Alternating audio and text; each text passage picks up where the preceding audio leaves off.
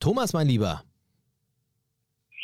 Hi Ümit, wie ist das Leben? Das Leben ist schön. Jetzt war so lange still, habe ich gesagt, na, ist er noch am Telefon? Doch, du bist ja, da. Ich habe es mal, mal spannend gemacht. Ja.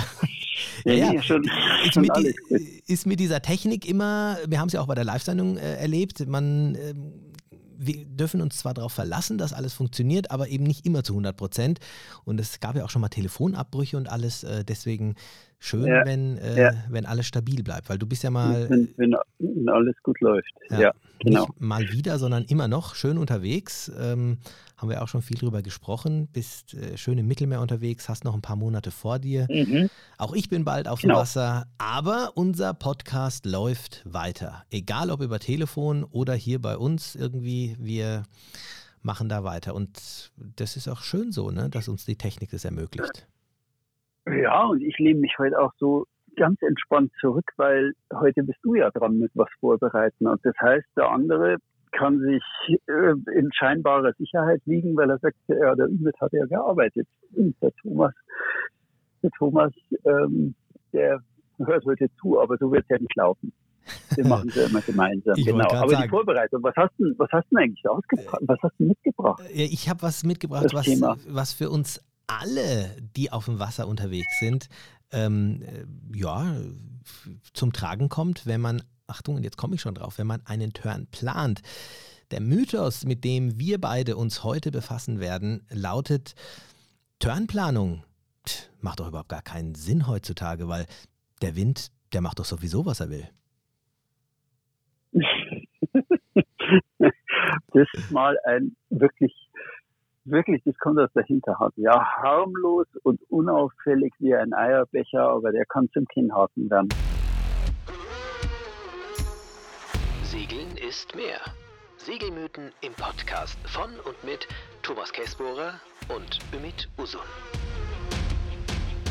Turnplanung, lieber. Thomas. Ja, also ich muss auch zugeben, ich habe das, ähm, wenn du dieses Thema bearbeitest, kommst du wirklich vom Hundertsten ins Tausendste. Wir haben in unserer äh, Yachtcharter-Agentur, also Charter by Yachting ist ja unsere Agentur, das natürlich sehr oft als Thema, weil Kunden, die bei uns Boote chartern, oft in Revieren chartern, wo sie noch nie waren, äh, von uns dann natürlich auch Revierinformationen bekommen und dann geht es auch schon an die Turnplanung und ähm, wir beschränken uns, wenn es jetzt, wenn ich über Turnplanung spreche, jetzt tatsächlich äh, auf die Routenplanung. Also damit meine ich jetzt nicht äh, all die anderen Dinge, sondern wirklich um diese Routenplanung. Mhm. Und nicht ganz wie in dem Mythos beschrieben, äh, möchte ich mich nur darauf beschränken, den Wind mit einzubeziehen, sondern ich möchte wirklich heute mit dir der Frage hinterhergehen, inwiefern es Sinn macht, eine detaillierte Turnplanung zu machen, wo man eben, und wir kennen das alle, sagt, aha, es geht los am Tag X und dann geht es weiter am nächsten Tag und da geht es dann in die Bucht XY und Z. Ähm, Gerade bei so ein, zwei Wochen-Turns ist es ja etwas, womit sich, ja, womit sich Segler oder auch Motorbootfahrer intensivst mit beschäftigen, Monate im Vorfeld, meistens ähm, schon kurz, meistens schon vor der Buchung eigentlich. Und ähm, es ist wirklich spannend, weil es da große Unterschiede gibt und der Mythos zu sagen, das macht sowieso keinen Sinn, weil es kommt sowieso so, wie es kommen soll, ähm, wenn man den mal genau beleuchtet, ähm, kann es ganz interessant werden. Aber bevor ich da ein bisschen loslege, ist mir, also interessiert es auch mich, wie du das eigentlich handhabst, denn du hast ja einen nicht ja, ein, zwei Wochen Turn, sondern du bist ja gleich ein paar Monate auf dem Wasser. Wie sieht denn dein Plan aus? Wie planst du denn eigentlich diese Geschichte, die du gerade unternimmst? Mhm. Mhm. Also ich bin ja seit 17. Mai, für alle, die neu zuhören, ich bin seit 17. Mai unterwegs, bin am 17. Mai in Dublin gestartet, an der Ostküste Irlands und segle mein Boot, ich habe mein Boot über die bislang über die Biscaya und an Portugal vorbei, durch Gibraltar durch, jetzt bis Sizilien gesegelt und von Sizilien geht es jetzt weiter, ein kurzer Ausflug nach ähm, Westgriechenland ins Ionische Meer zu den Ionischen Inseln und dann will ich die Adria hoch bis in die Marina di San Giorgio in der Nordadria in der Nähe von Triest, meinen italienischen Heimathafen fürs Boot. Ähm, das ist eine Planung eine Tour 3000 Seemeilen und über äh, insgesamt 1, 2, 3, vier, fünf Monate etwa habe ich dafür veranschlagt.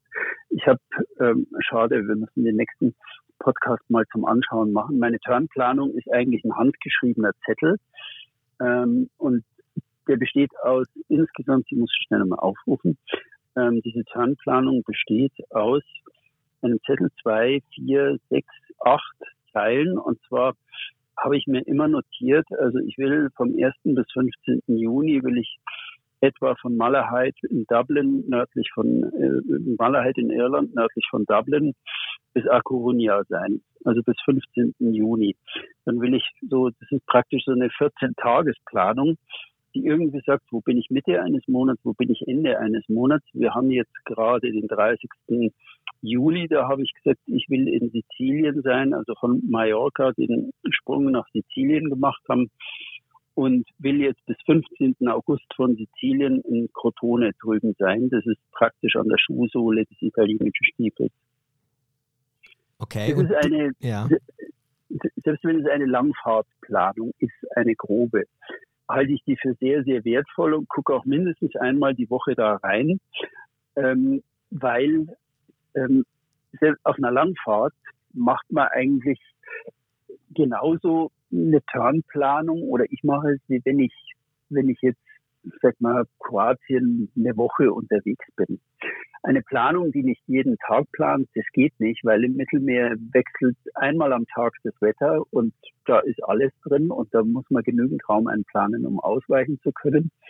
Aber trotzdem eine Planung, die berücksichtigt, dass ich eigentlich jetzt so spätestens 15. September irgendwie äh, im Heimathafen sein will. Wenn das Wetter schlechter wird und so die Herbststürme kommen, dann will ich dann immer irgendwo in Kroatien dann unterwegs sein. Ja, das, ähm, ja, genau. sorry, erzähl. Ich habe gedacht, du bist fertig, deswegen will ich da gleich reinfallen. Ja, nee, spring rein. Ja, rein. ja das äh, hört sich ja eigentlich schon nach einer recht klaren Antwort an äh, bezüglich dieses Mythos, dass du sagst, ne, ich mache das grob und das ist natürlich bei so einer Langzeitgeschichte ähm, eher möglich, werden jetzt auch viele sagen, ja klar, du hast ja gut reden, du bist fünf Monate unterwegs so ungefähr, da kannst du dir ein Zeitfenster für eine, ne, für eine, gewisse Geschichte ähm, ähm, einplanen, was ja, was ja auch, denke ich mal, richtig ist, dann hast du da vielleicht mal ein paar Tage Zeit. Ähm, die Frage, die, wie du es jetzt aber allerdings auch schon für einen Wochenturn in, in Kroatien gesagt hast, gesagt, Mensch, da kann aber der Wind auch schnell ändern, würde ja bedeuten, ja, der Mythos hat seine Berechtigung, weil der Wind macht ja eh, was er will. Wenn man sich die Realität anschaut, und damit meine ich wirklich auch viele, viele ähm, Charterer, dann ist es aber doch so, dass sie sagen, ja, selbst wenn der Wind hier mal, wir wissen ja die Windrichtung und ähm, ob ich jetzt dann ähm, vier Knoten schnell unterwegs bin oder sieben Knoten schnell unterwegs bin, dann bin ich dann eben dann doch schneller. Ich habe hier trotzdem meinen, äh, meinen genauen Turnplan. Ich will es mal ein bisschen aufrollen. Ich will mal so ein paar Beispiele nennen oder mit ein paar Beispielen anfangen, die einem sehr schnell mhm. bewusst machen, ähm, mit welchen, ja, mit welchen ähm, Herausforderungen man zu kämpfen hat, wenn man es genau plant, welche Vorteile es aber auch bringt irgendwo. Also das eine ist natürlich, und ich denke, das ist äh, ganz klar, diese genaue Turnplanung, die macht natürlich auch irgendwie im Vorfeld Spaß. Man setzt sich mit dem Revier auseinander, man guckt sich um, man schaut sich was aus und sagt, da möchte ich hin, man misst die Seemeilen, man befasst sich mit dem Revier, oft ist es ja ein fremdes äh, Revier. Und das ist natürlich etwas, was schon, ähm, was schon gut ist. Aber, und das große Aber ist hier der, die Problematik besteht tatsächlich darin, wenn man sich auf einen ganz klaren, eine, auf einen ganz klaren, genauen Turnplan fixiert und sagt, ich muss, möchte hier sein am zweiten, dritten Tag.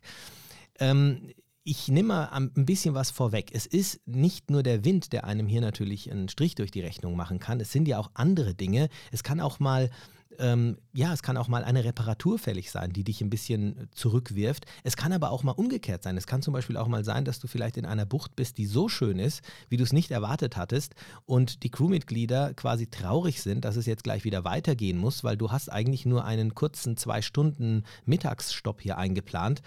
Und das heißt, und das, ähm, das vergessen viele, wenn aus irgendeinem Grund der Turn so nicht ganz einzuhalten ist, dann bringt das einen Unmut innerhalb der Crew, weil man einfach seinen Plan nicht mehr einhalten kann und in dem Moment auch oft schon ähm, überfordert ist, weil man sagt, okay, was soll ich denn jetzt machen? Ich muss ja jetzt umplanen. Das heißt, ähm, aufgrund der Tatsache, dass ich so explizit genau etwas vorhatte und das jetzt nicht mehr umsetzen kann, komme ich in die Situation, dass ich einen Unmut erfahre und das auf einem Urlaubsturn beispielsweise und umplanen muss und vielleicht gar nicht genau weiß, wohin ich jetzt soll und immer das Gefühl haben werde, der andere, das, das eigentliche Ziel wäre eigentlich besser gewesen.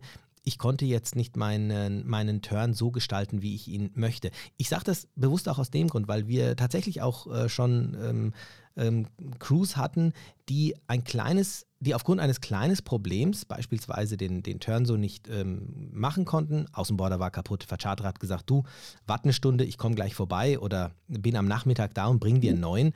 Kein großes Ding eigentlich. Ge ja. Genau, aber der, der Kunde war total durch den Wind, weil er gesagt hat, wir konnten jetzt unseren Turn nicht mhm. machen, wie wir ihn wollten. Ähm, wir wollen eine Refundierung oder wie auch immer. Äh, ich meine, da schmunzelt der Vercharterer in dem Moment natürlich nur drüber, aber das heißt, dass ich mir dadurch einen, einen potenziellen Stress eigentlich bereiten kann. Äh, ja, da hast du vollkommen recht. Man tut sich keinen Gefallen. Also ich hätte vor 20 Jahren hätte ja noch gesagt, das ist die Bundesbahn, ja, die ist pünktlich. Ähm, aber die Zeiten haben sich da ja auch geändert. Ähm, das ist ein Boot und das ist Segeln. Und äh, eine gute Turnplanung sollte ganz wichtige Eckpunkte markieren. Also die gute alte Regel sei in dem Zusammenhang erwähnt, für den Hinweg rechnet man ein Drittel der Strecke, für den Rückweg rechnet man zwei Drittel der Strecke. Also wenn ich jetzt sage, ich starte irgendwo in Split und dann darf ich also in alle Richtungen so ein Drittel hin und zwei Drittel für den Rückweg. Das ist immer noch die richtige und sichere Turnplanung. Wenn man sagt, halbe halbe, ist die ganze Sache schon auf Kante genäht. Ein Starkwindfeld, das, äh, wenn man nach Süden segelt, plötzlich von Nordwesten einem das Leben schwer macht, sodass man den letzten Tag unbedingt 32 Meilen gegen einen Wind segeln muss, vernichtet die Erholung, die man eigentlich in den ganzen Tagen vorher hatte. Also die Turnplanung nicht minutiös, auf gar keinen Fall kann ich überhaupt nicht empfehlen, sondern wirklich, man definiert wichtige Eckpunkte. Eigentlich, ich fand es jetzt genauso schwierig, diese äh, Fünf-Monats-Planung zu machen, wie ich eigentlich eine 14-Tages-Planung ähm, ordentlich mache. Es geht immer nur darum, Eckpunkte, also eher Benchmarks zu fixieren, wo man sagt, nach drei Tagen will ich da und da sein. Jawohl, immer, aber da muss genügend Spielraum drin sein, dass die Crew und du atmen können für irgendwas. Mensch, hier ist aber wirklich schön, komm, lass uns noch mal einen Tag dranhängen hier. Das ist doch super. Ja, ist äh, total richtig und vor allem, du hast jetzt auch gleich noch einen anderen Punkt mit reingenommen, äh, den ich hier auch bei mir auf der Liste habe und der essentiell auch wichtig ist. Es geht nicht nur um die, äh, um die, ich sag's, ich nenne sie jetzt mal äh, Punkte, die ich mir anschauen will, oder auch um das äh, Etappenziel nach ein paar Tagen, sondern du hast auch gerade angesprochen, dieses ähm, ein Drittel hin und zwei Drittel zurück. Also mit ein bisschen, also da, damit ich da erst gar nicht in eine stressige Situation komme, sollte ich bei der Turnplanung vor allem auch mit einbeziehen, ähm, wie es ja, wie es zum Beispiel auch, ja, dass ich zum Beispiel auch am Anfang erstmal gegen den Wind fahre, um dann am Ende mit dem Wind zurück ähm, einfach ähm, vorgesorgt habe, dass falls es aus irgendeinem Grund nicht so gelaufen ist, wie ich mir das vorgestellt habe, dass ich da am Ende einfach ein bisschen äh, Druck von den Schultern habe. Ich habe selbst mal vor vielen Jahren einen meiner ersten Turns ähm, eben falsch geplant und musste dann den letzten Tag komplett gegen den Wind brettern. Und das hat, schade, das hat diesen Turn dann irgendwie äh, geprägt. Man hat es mhm. so ein bisschen in, in, den, in, in Erinnerung gehabt, dass irgendwie der letzte Tag äh, so war, dass jedem schlecht war und es hat nur geknallt und geprescht und äh, die mhm. Gischt ist gespritzt. Und die Tage vorher war alles ganz äh, angenehm. Also Besser ist es umgekehrt, weil wenn dann nämlich starker Wind ist am letzten Tag, dann kommst du da wirklich in Schwierigkeiten. Und wir hatten auch schon Kunden, die das Schiff nicht pünktlich zurückbringen konnten, weil der Turn grundsätzlich jetzt einfach mal falsch geplant war. Und man, mhm. man kann sich in dieser Turnplanung einfach ein bisschen verlieren und wenn man dann meint, man muss auf Teufel komm raus diese Punkte ansteuern, dann setzt man sich eigentlich nur unnötig unter Druck. Aber es, jetzt haben wir ja schon ein paar Punkte, dass man sagt, hey, man sollte einfach einen, einen grundsätzlichen einen Zeitplan ein, äh, einplanen, dass man sagt, es gibt ein Ziel und eine Rückfahrt, also eine Hin- und eine Rückfahrt. Du hast es wunderbar auf den Punkt gebracht, ein Drittel, zwei Drittel. Man sollte schauen, dass man den Wind mit einbezieht und man sollte nicht unbedingt ähm, bestimmte Tagesziele zu 100 Prozent definieren. Aber wie macht man es jetzt? Und ich glaube, da ist einer der ganz wichtigen Informationen der, die ich auch jedem ans Herz lege, wenn ich einen Turn mache, da möchte ich ja ein bisschen die Umgebung sehen. Ich möchte ja, ähm, ich möchte ja wirklich was von der, von der Gegend mitbekommen, die schönen Buchten sehen, im besten Fall natürlich die schönsten. Aber dazu ist es, glaube ich, einfach wichtig, dass man sich einen Radius ausguckt, beziehungsweise sich diese Route anschaut und sich alle interessanten ähm, Points of Interest, ob das jetzt Städte sind oder Buchten sind oder Marinas sind oder Inseln sind, all diese mal notiert, vielleicht einzeichnet und einen groben Überblick über dieses Revier hat. Und dann kann man sich viel einfacher vor Ort dazu entschließen, ob man jetzt hier übernachtet oder dort übernachtet. Ähm, ich hatte es auch schon so, dass ich mal in einer Bucht, in der ich eigentlich übernachten wollte, bin ich dann irgendwie dran vorbeigefahren, weil ich gemerkt habe, nee, da, da willst du nicht rein. Da sind so viele Boote, das machst du sicher nicht. Und bin dann weitergefahren und habe dann, weil ich eben mich vorher schlau gemacht hatte, was es sonst noch gibt, bin dann ganz bequem in eine andere Bucht gefahren. Und das kann ich, wenn ich nicht nur diese einzelnen Marinas und Buchten mir im Vorfeld ähm, anschaue, sondern mir wirklich ein Bild von der ganzen Region mache und einfach Alternativen habe, die mindestens genauso gut sind. Mhm. Also da sei auch mal eine Lanze für die für die Turnführer gebrochen. Wir haben ja einen Podcast gemacht. Ähm, Turnführer sind überflüssig. Es steht doch alles im Internet, wo wir ähm, eindrücklich eigentlich versucht haben, mal darzulegen, warum das ein Mythos ist und warum man trotzdem den guten alten Turnführer zu seinem Recht kommen lassen sollte. Ähm, mir wird immer wieder gesagt, also es gibt ja über Kroatien viele Bücher, mir wird immer wieder gesagt, äh, der Karl-Heinz Beständig, der ist dazu da, um zu entscheiden, ist diese Bucht schön oder ist sie jetzt gut oder kann ich da rein oder kann ich da nicht rein. Mir wird immer wieder bescheinigt für meine beiden Revierkompasse, ähm, zuletzt auch vom Chefredakteur einer Schweizer Segelzeitschrift, der gesagt hat, wir sind mit Karl-Heinz beständig gefahren und mit deinem Buch. Und dein Buch, das hat uns immer gesagt, ist es eine Stadt, die wir ansehen sollten? Oder ist es ein Platz, der uns jetzt einfach nicht interessiert, weil das so drauf angelegt ist, also mein, mein Führer, dass ich wirklich sage, wieso soll ich hier hin? Und da kann jeder entscheiden, bin ich in Feierlaune und dann gehe ich halt nach Wodice, weil da ist die Diskothek direkt neben am Charterhafen oder brauche ich eher die Stille und die Ruhe? Und dann muss ich nach Wodice nicht rein, denn es wird eine unangenehme Nacht, ebenso wie in Rastatt. Ja, also wenn ich, wenn ich solche Dinge vorher weiß, dann kann ich auch meine, meine Turnplanung ziemlich exakt nach meinen und den Bedürfnissen meiner Crew ähm, organisieren. Und wenn ich vorher weiß, dass es in War eigentlich keine Marina gibt, sondern eigentlich nur ein paar ganz windige Tagesankermöglichkeiten und eine etwas teure und vor allem sehr laute äh, Hafenpier, dann kann ich auch mir überlegen, muss ich da hin nach War, wo wirklich so ein Ballungszentrum ist, oder kann ich nicht eine andere Route einschlagen? Letzte Woche mit Frau Peter telefoniert, die mit ihrem Mann im Urlaub äh, die Nordküste der Insel war, entlang gesegelt ist und gesagt hat, wir waren vollkommen allein unterwegs, da war nichts, es war herrlich. Also ja. mit Know-how kann man eine Planung also wirklich richtig gut machen, wenn man weiß, also nicht nur in der Seekarte sieht, ah, da ist eine Stadt und die würde ich mir gern ansehen und im Internet steht, ja, das ist das Tollste in Kroatien überhaupt. Muss also, schon wissen, passt ja. zu mir. Da hast du, da hast du auch einen ganz, ganz, ganz großen und wichtigen Punkt ähm, meiner, äh, meiner, ja, meines Skripts auch angesprochen. Und ähm, dazu trägst du, ja, darf man und sollte man jetzt auch echt nennen, als, äh, als Autor diverser dieser Bücher wirklich auch bei.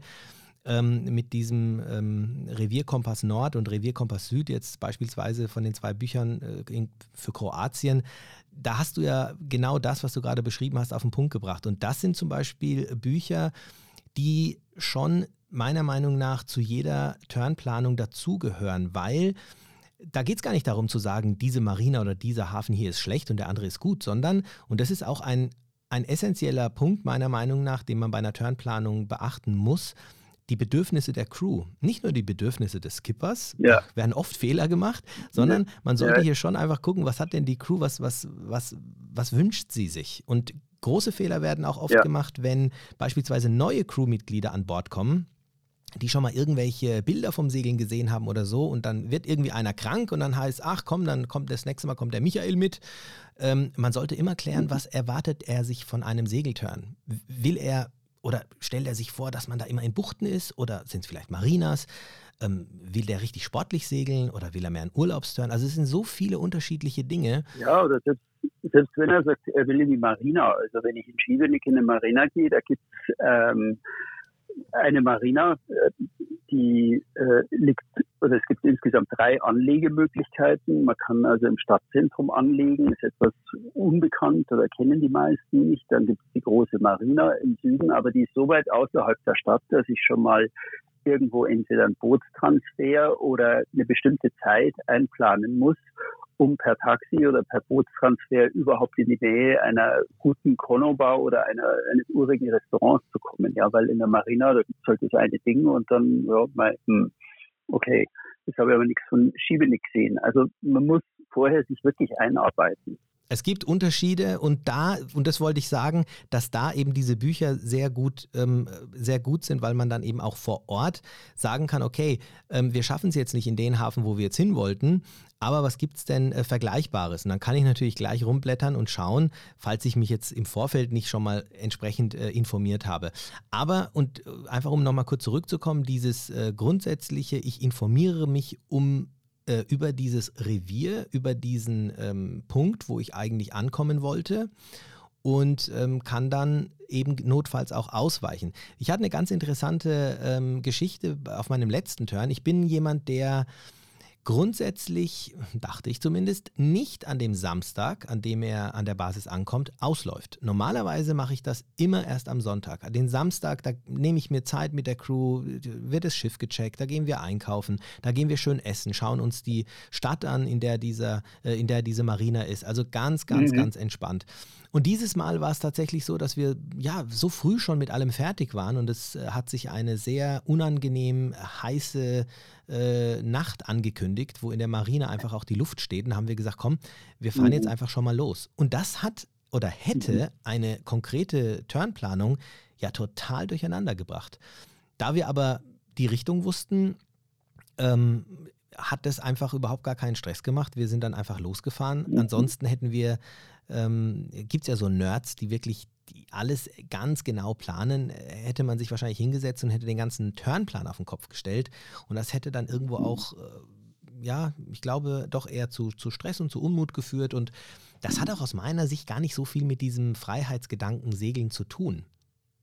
Also dieses alles ganz genau zu planen. Ich finde es schon auch schön, und da kommt wieder dieser Wind ins Spiel, wenn man sich auch so ein bisschen vom Wind ähm, treiben lässt. Wir hatten eine Etappe, ja, da wollten wir auch irgendwo hin, aber da war so guter Wind, haben wir gesagt, also jetzt können wir sicherlich nicht äh, den Anker werfen, weil in den nächsten Tagen ist nicht mehr so viel Wind an, äh, ähm, angekündigt. Lass es laufen, ne? Also dafür sind wir ja da. Mhm.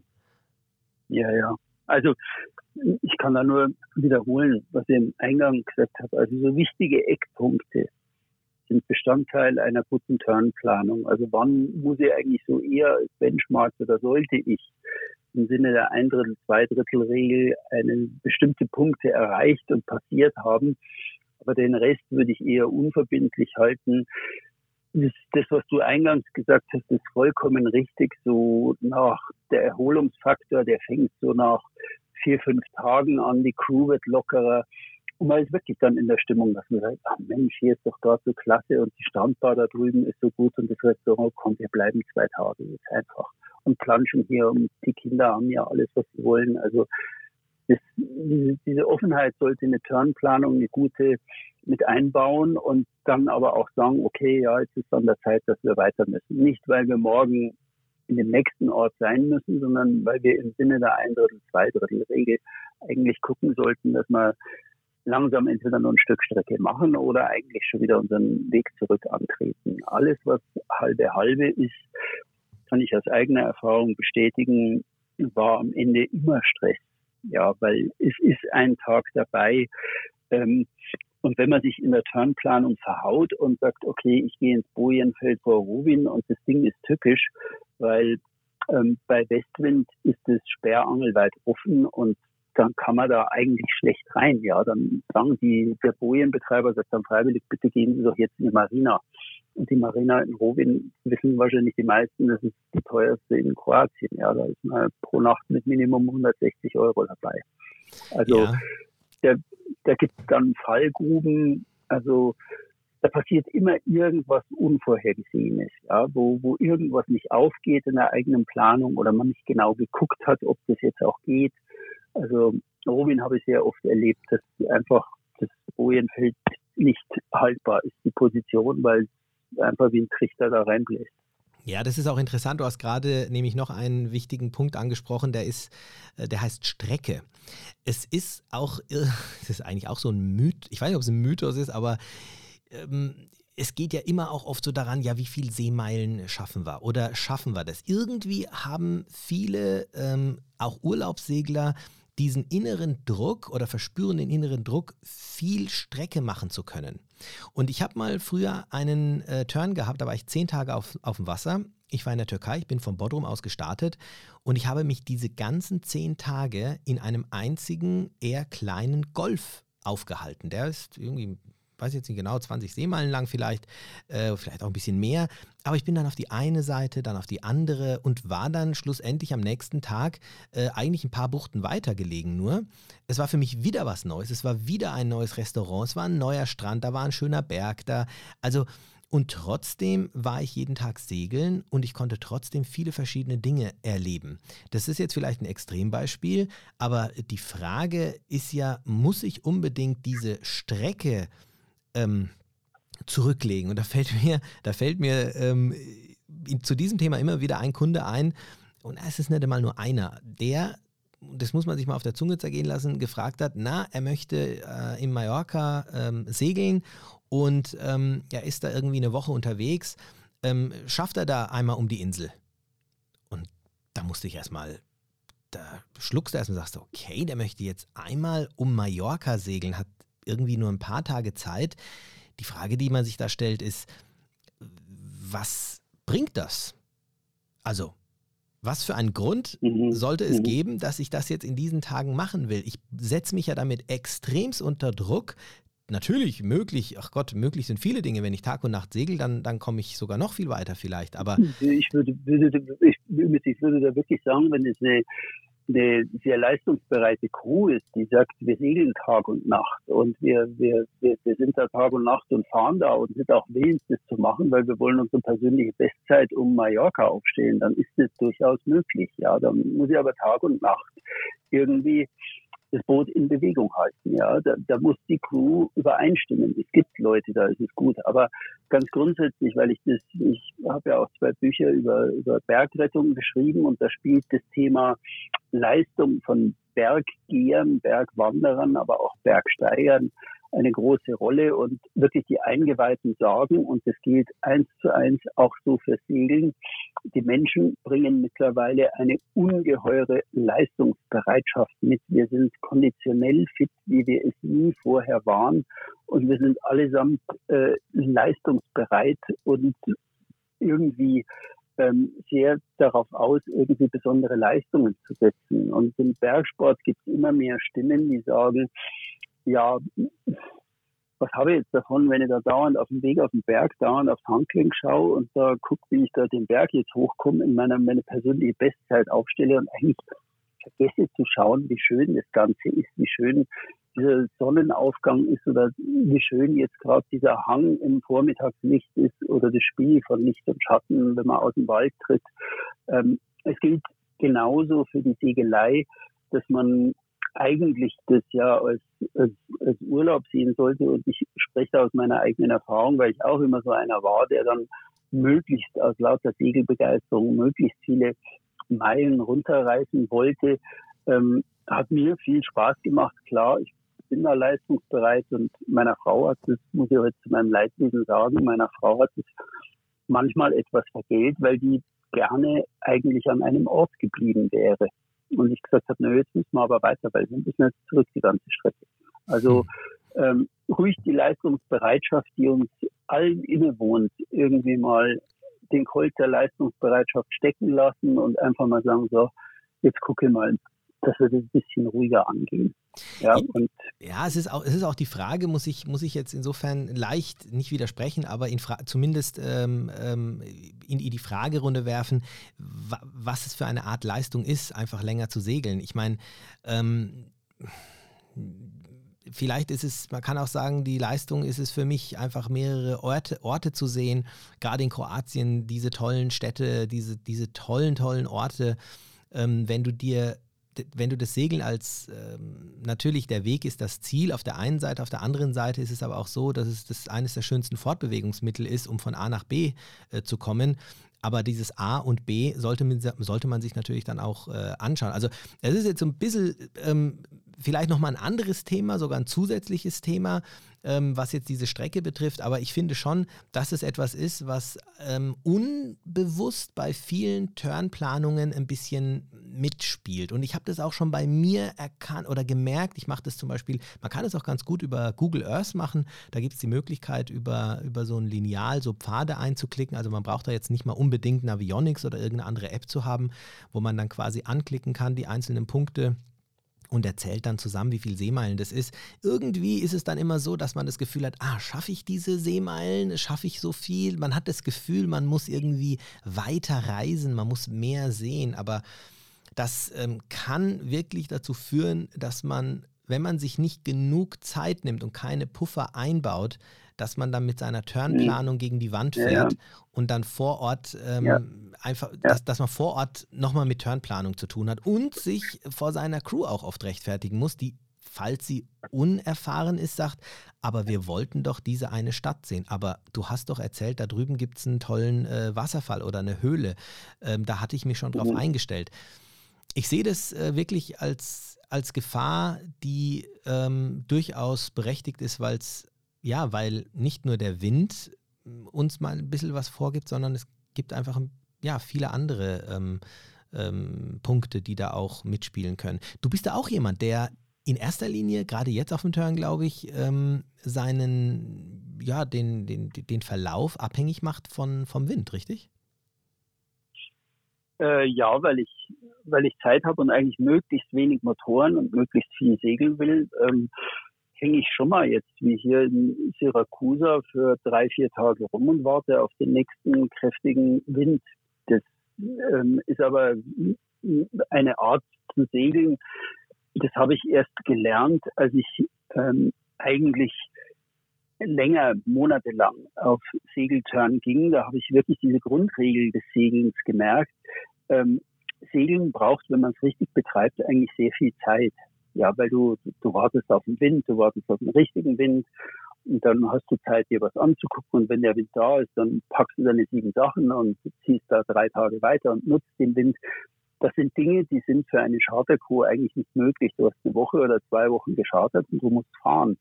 Ja, ja. Du, also deswegen chartern auch oder fahren auch sehr viele Charterer eben viel unter Motor, weil man muss das, das Boot ja bewegen. Also meine Art des Reisens, die ich mir jetzt in fünf Monaten gönne, die ist für die meisten Charterer unvorstellbar. Aber trotzdem, ich habe erst gemerkt, als ich dieses, dieses äh, befreite Segeln gemacht habe, wo ich also nicht mehr von A nach B oder an meine Urlaubsplanung meiner Firma gebunden war, ähm, dass das richtige Segeln eigentlich sehr, sehr viel Zeit braucht und auch ein großer Wert der Entspannung in dieser vielen Zeit drinsteckt.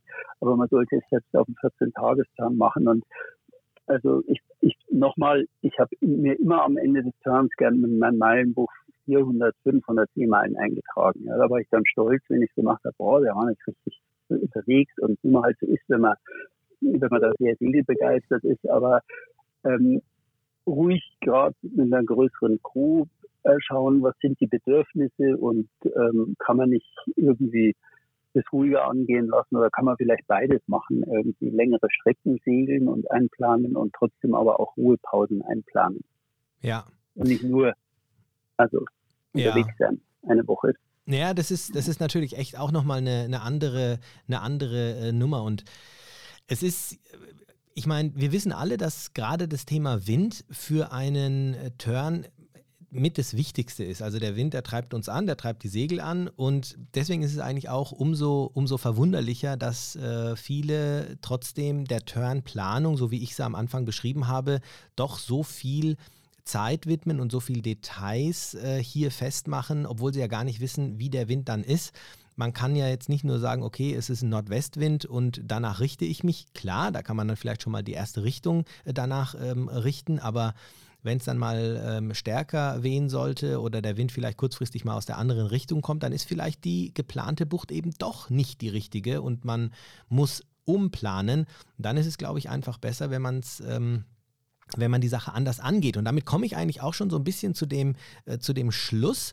Wenn ich jetzt ähm, nach dem, was wir jetzt so besprochen haben, diesen, diesen Mythos mal nochmal ähm, mir vornehme, dann muss man ihn vielleicht ähm, nochmal aus einer ja, aus, aus einer etwas anderen Perspektive betrachten. Also eine Turnplanung an sich ist aus meiner Sicht essentiell und wichtig, damit ich weiß, wo bin ich, was gibt es drüben alles zu erleben, wie kann ich den Turn so gestalten, in welchen Buchten und Marinas, dass wir als Crew wirklich das Beste und meiste äh, da rausholen können, damit ich jetzt eben nicht in einer falschen Bucht lande. Da unter anderem auch ähm, wichtig, sich mit solchen äh, Büchern einfach darauf vorzubereiten, die du unter anderem verfasst hast, mit diesem ähm, Revierkompass ähm, zum Beispiel. Aber ich würde definitiv davon abraten, den Turn so zu planen, dass man sich auf eine ganz genaue Abfolge der Tagesetappen ähm, fixiert und dann auch davon ausgeht, dass die so ähm, durchzuführen sind. Also ich denke, es ist eine sinnvolle Mischung. Ohne Turnplanung würde ich es nicht machen. Die Frage ist nur, wie ich den Turn plane, wie viel Raum ich mir da gebe und wie flexibel ich dann vor Ort so agieren kann, dass es trotzdem ein Turn ist, der meinen Erwartungen gerecht wird, oder? Mhm. Ja, ich würde, stimme dir voll zu. Ich würde es sogar noch strikter formulieren. Ähm, eine Turnplanung, die also festlegt, wo der Bus jetzt jeden Tag einmal anhält, ähm, die wird mit großer Wahrscheinlichkeit irgendwie daneben gehen. Das kann aufgehen und für manche Leute ist es sicherlich richtig. Aber ich würde in jedem Revier das, äh, diese Turnplanung sehr, sehr offen machen und eher mit Eckpunkten versehen und dazwischen kleine Möglichkeiten machen, wie gesagt, ein Drittel, zwei Drittel Regel, aber dann für jedes Revier auch die Besonderheiten mit berücksichtigen. Zum Beispiel würde ich in Kroatien, äh, würde ich im August immer äh, sicherheitshalber einen Gewittertag mit einplanen, der mir einen Strich durch die Rechnung macht. In Griechenland muss ich also, egal ob im Ionischen Meer oder in der Ägäis, würde ich eigentlich immer den Meltemi mit einrechnen von Mai bis ähm, bis etwa September. Den Nordwind, der eigentlich, egal ob von Trevessa im Westen oder äh, drüben am, vor der türkischen Küste, der, der bläst halt einfach aus Norden und der bläst Mittag ab eins und es kann einfach ähm, ziemlich stark windig kurz sein und wenn ich nach Norden muss, dann muss ich das in die Zeit legen, äh, wo der Meltemi eben noch nicht ist. Also sprich, ich muss früh los und muss dann schauen, dass ich es hinkriege.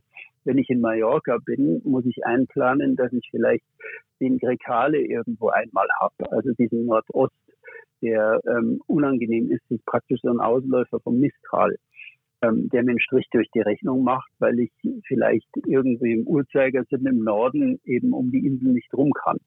Ja. ja. Jedes Revier hat seine eigenen Gegebenheiten, für die ich eigentlich auch in die Sicherheitsplanung was einplanen sollte. Genauso wie ich einplanen muss, dass in Kroatien am äh, Rückgabefreitag eigentlich lange Staus oft an den Tankstellen sind. Das stimmt. Ich das vielleicht einen Tag vorher schon mache. Ja, das, da gibt es viele, viele Kinken. Also deswegen grobes Raster, grobes Netz über die Zeit werfen, die eine Woche, die zwei Wochen, die drei Wochen und dann wirklich einfach die Eckpunkte sauber definieren und alles andere dann dazwischen als Möglichkeiten ist eigentlich das, wozu ich raten würde. Ich denke, da sind wir uns äh, auch einig und meiner Meinung nach haben wir das Thema somit auch ähm, wirklich ausgiebigst ähm, ja, behandelt. Klar, man kann hier in die Details gehen, da gibt es so ein paar Tipps und Tricks auch zur Turnplanung. Da hatten wir auch äh, bei Charterbayachting auf unserem YouTube-Kanal schon einige ähm, Sendungen gemacht, auch schon Live-Sendungen, wo wir wirklich auf so ein paar Details auch eingegangen sind. Aber grundsätzlich äh, kann man sagen, der, der Mythos, äh, dass man es komplett verwerfen kann, ist auf jeden Fall ähm, nicht korrekt. Man sollte definitiv, und das hast du ja gerade auch nochmal unterstrichen, eine Planung äh, angehen und sollte eben einbeziehen Wind, man sollte einbeziehen, wie lang bin ich unterwegs und sollte es so grob stricken, dass man dann vor Ort einfach äh, gut agieren kann. Ja, da bleibt mir einfach nur noch, eigentlich nur noch meine äh, gute Nachricht des Tages, äh, Thomas. Oh ja, ich bin gespannt. Ja, ich habe eine tatsächlich eine gute Nachricht. Ähm, geht jetzt, ähm, also es ist ja so, wir haben, wir haben auch in der Vergangenheit auch schon äh, das Thema Langzeitcharter schon immer mal angesprochen. Es gibt ja immer mehr ähm, Menschen, die eben auch so etwas Ähnliches wie du erleben möchten und sagen, ich würde gerne mal nicht nur für ein, zwei Wochen unterwegs sein, sondern für längere Zeit. Und auch ich bin ja jetzt im Zuge unseres Griechenland-Projekts für vier Wochen auf dem Wasser mit Steffi und Emilia, also mit meiner Frau und meiner Tochter. Und wir werden dort ähm, Dokumentation machen über dieses äh, Revier. Aber für Kunden war es immer insofern ein bisschen schwierig, weil die Vercharterer hier ähm, nie ein richtiges Angebot hatten. Das war immer individuell. Das heißt, es musste immer zusammengeschustert werden. Es musste individuell angefragt werden. Da äh, mussten man zusätzliche Rabatte äh, verhandeln, weil doch die normale Charter über drei Wochen eigentlich nie rausging.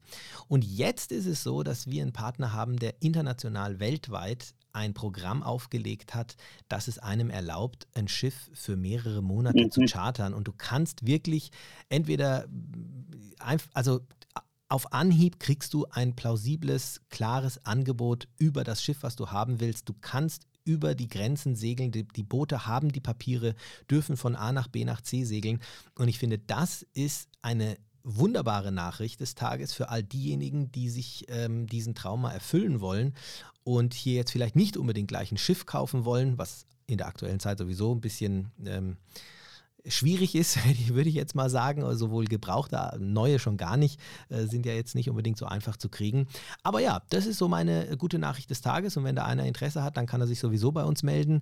Aber ich finde es einfach schön, weil man dann doch diesen, ich sage jetzt mal vielleicht Traum des äh, Sabbaticals auf dem Boot vielleicht einfach mit einem, mit einem, mit einem klaren Angebot einfach mal angehen kann.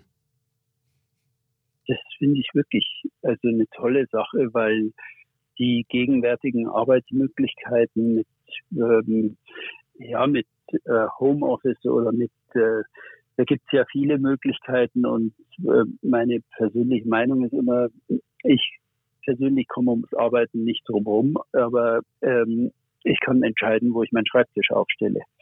Ja. Und ein Boot ist da, wenn man Disziplin aufbringt und auf dem Boot arbeiten kann, ist es wirklich kein schlechter Ort, um zu arbeiten. Das sehe ich genauso. Und ich werde es auch selbst wieder jetzt mal am, am, am, eigenen Leib erfahren. Wie gesagt, in zwei Wochen sowas geht es los bei uns. Äh, und ähm, schauen wir mal, wie das wird. Ja, schön. Thomas, dann haben wir es mal wieder Prima. für heute. Ich ja, ich hoffe, es hat euch Spaß gemacht. Es bringt euch was, was wir beide uns da immer ähm, entwickeln und wo wir beide über Themen nachdenken und Mythen auf den Grund gehen.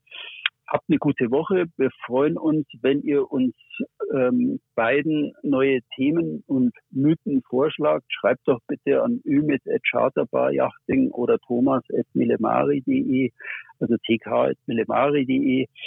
Und wir freuen uns über viele, viele Vorschläge, viele Kontakte von euch. Wir freuen uns über jedes Feedback. Wir sind hungrig nach Feedback, ja. Du hast es Wo auf können den Punkt wir noch gebracht. besser werden und was genau. sollen wir machen?